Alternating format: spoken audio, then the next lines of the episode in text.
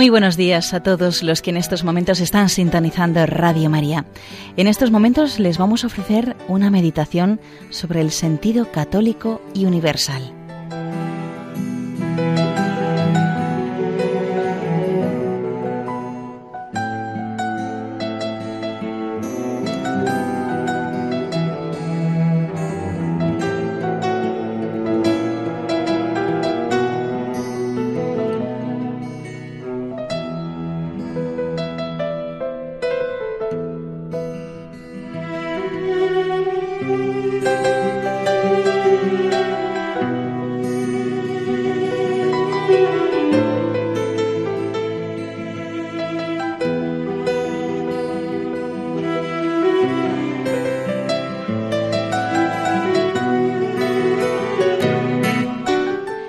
Además de otras funestas consecuencias, el pecado original dio el fruto amargo de la posterior división de los hombres. La soberbia y el egoísmo, que hunden sus raíces en el pecado de origen, son la causa más profunda de los odios, de la soledad y de las divisiones. La redención, por el contrario, realizaría la verdadera unión mediante la caridad de Jesucristo, que nos hace hijos de Dios y hermanos de los demás.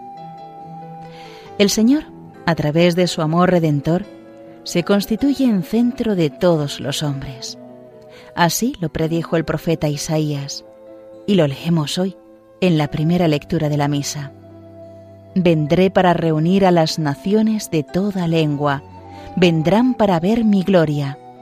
Los mismos gentiles, los que nunca oyeron mi fama ni vieron mi gloria, se constituirán en mensajeros del Señor y anunciarán mi gloria a las naciones. Y de todos los países, como ofrenda al Señor, traerán a todos vuestros hermanos a caballo y en carros y en literas, en mulos y dromedarios, hasta mi monte santo de Jerusalén, dice el Señor, como los israelitas, en vasijas puras, traen ofrendas al templo del Señor. Es una grandiosa llamada a la fe y a la salvación de todos los pueblos, sin distinción de lengua, condición o raza.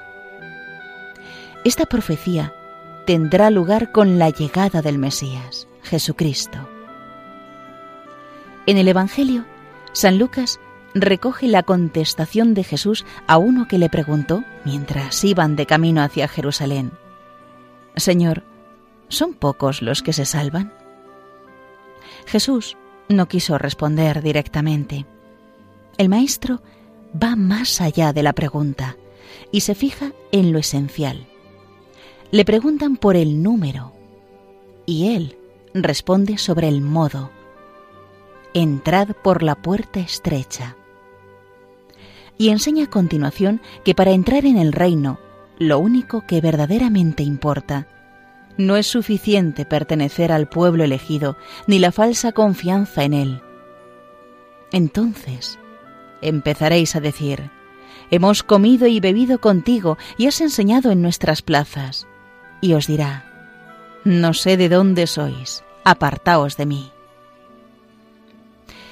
No bastan estos privilegios divinos. Es necesaria una fe con obras, a la que todos hemos sido llamados. Todos los hombres tenemos una vocación para ir al cielo, el definitivo reino de Cristo. Para eso hemos nacido, porque Dios quiere que todos los hombres se salven.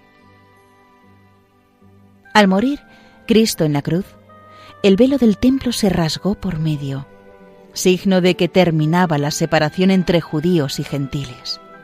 Desde entonces, todos los hombres están llamados a formar parte de la Iglesia, el nuevo pueblo de Dios, el cual, permaneciendo uno y único, debe extenderse a todo el mundo y en todos los tiempos, para cumplir así el designio de la voluntad de Dios, que en un principio creó una naturaleza humana y determinó luego congregar en un solo pueblo a sus hijos que estaban dispersos. La segunda lectura señala cuál es nuestra misión en esta tarea universal de salvación. Fortaleced las manos débiles, robusteced las rodillas vacilantes, y dad pasos derechos con vuestros pies, para que los miembros cojos no se descoyunten, sino más bien se curen.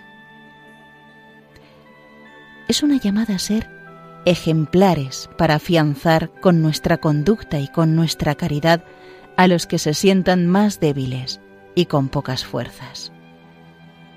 Muchos se apoyarán en nosotros, otros comprenderán que el camino estrecho que lleva al cielo se convierte en senda ancha para quienes aman a Cristo.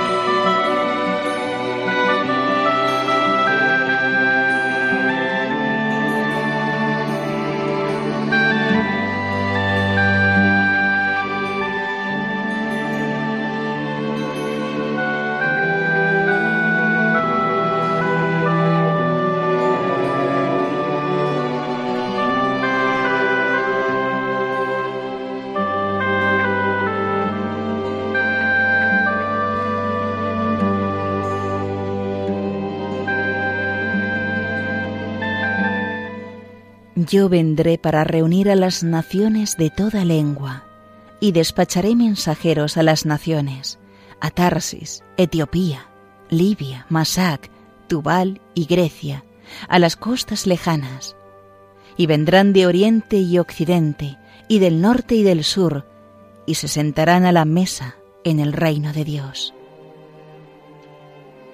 Esta profecía se ha cumplido ya, y a la vez son muchos los que no conocen aún a Cristo. Quizá en la propia familia, entre nuestros amigos, gentes que encontramos diariamente. Es posible que muchos hayan oído hablar de Él, pero en realidad no le conocen. También nosotros podríamos repetir a muchos las palabras del Bautista. En medio de vosotros hay uno al que no conocéis.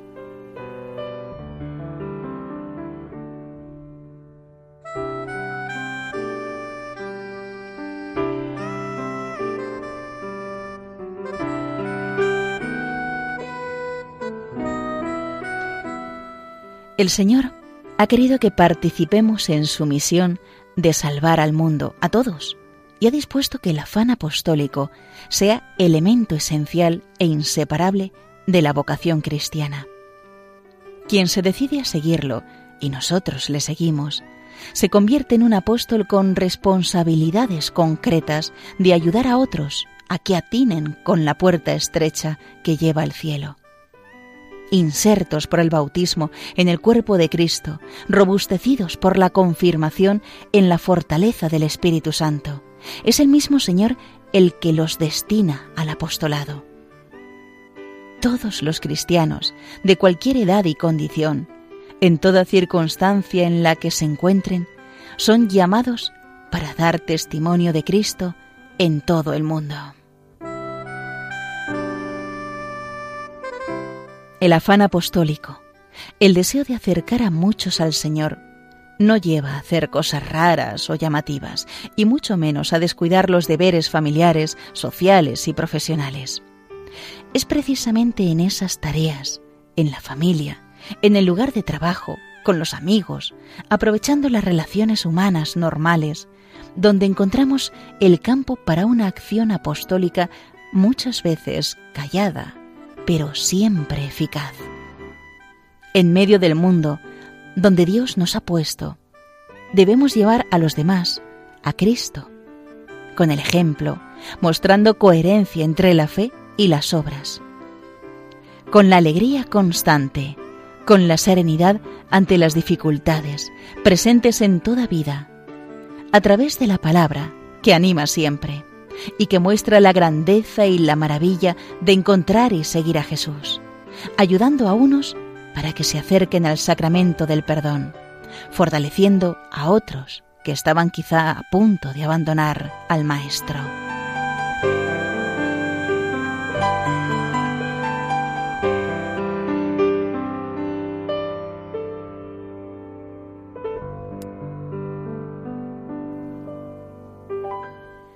Preguntémonos hoy, en nuestra oración, si las personas que nos tratan y conocen distinguen en nosotros a un discípulo de Cristo.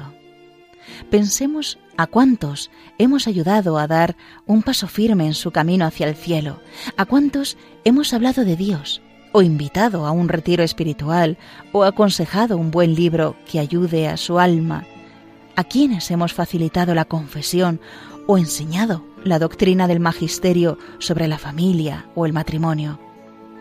A quienes hemos descubierto la grandeza de ser generosos en la limosna, en el número de hijos, en seguir a Cristo con una entrega sin condiciones.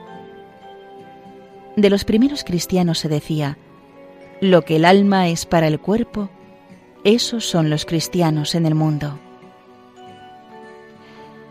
¿Se podría decir lo mismo de nosotros en la familia? ¿En el lugar de estudio o de trabajo?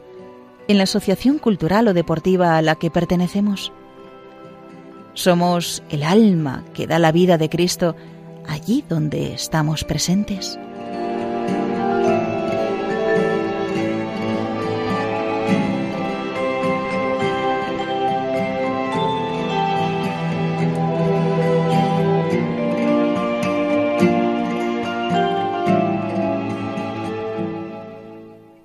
Por todo el mundo, predicad el Evangelio a todas las criaturas. Leemos en el Salmo responsorial de la misa. Son palabras de Cristo bien claras, de la tarea que habrán de realizar sus discípulos de todas las épocas. No excluye a ningún pueblo o nación, a ninguna persona. Nadie a quien encontremos está excluido. A todos llama el Señor, a los muy ancianos y a los muy jóvenes, al niño que balbucea las primeras palabras y a quien se encuentra en la plenitud de la vida, al vecino, al directivo de la empresa o al empleado. De hecho, los apóstoles se encontraron con gentes bien diversas. Unos eran superiores en cultura, otros pertenecían a pueblos que ni siquiera sabían que existía Palestina. Algunos ocupaban puestos importantes, otros ejercían oficios manuales de escasa trascendencia en la vida de su nación. Pero a nadie excluyeron de la predicación. Y los que en otras ocasiones se mostraron cobardes y faltos de ánimo, luego fueron plenamente conscientes de la misión universal que se les encomendó.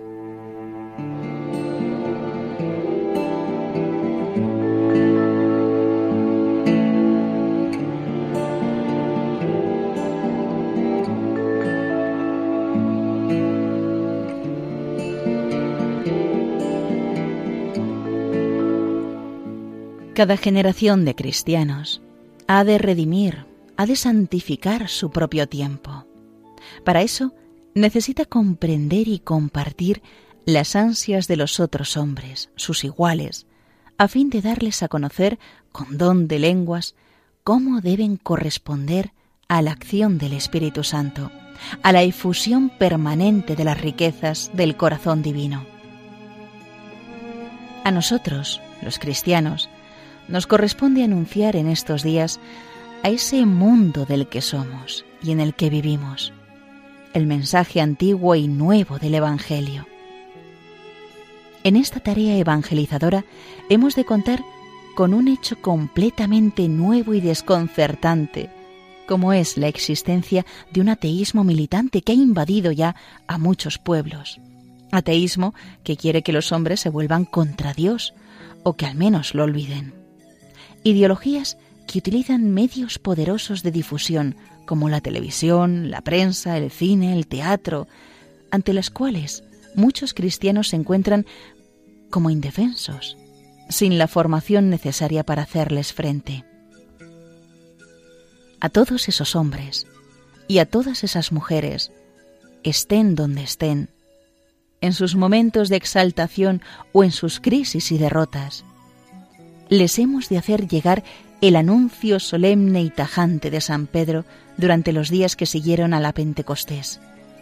Jesús es la piedra angular, el redentor, el todo de nuestra vida, porque fuera de Él no se ha dado a los hombres otro nombre debajo del cielo por el cual podamos ser salvos.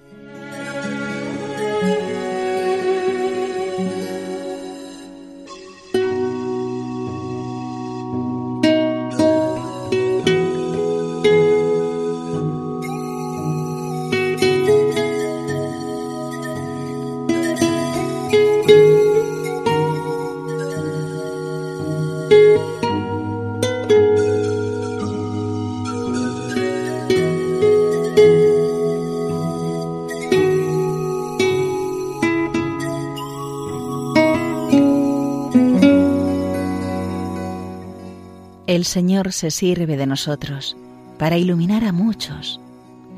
Pensemos hoy en quienes tenemos más cerca.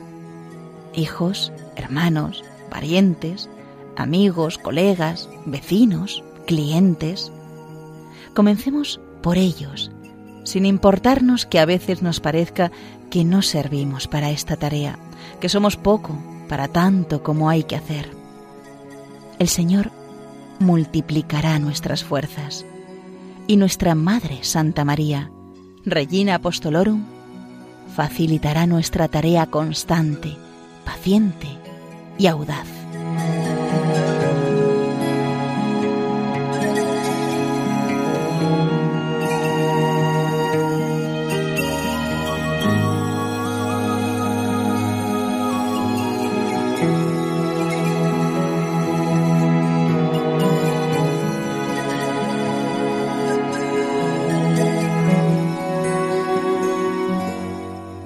Y hasta aquí, queridos oyentes de Radio María, la meditación de hoy sobre el sentido católico universal, basado en el libro Hablar con Dios de Francisco Fernández Carvajal.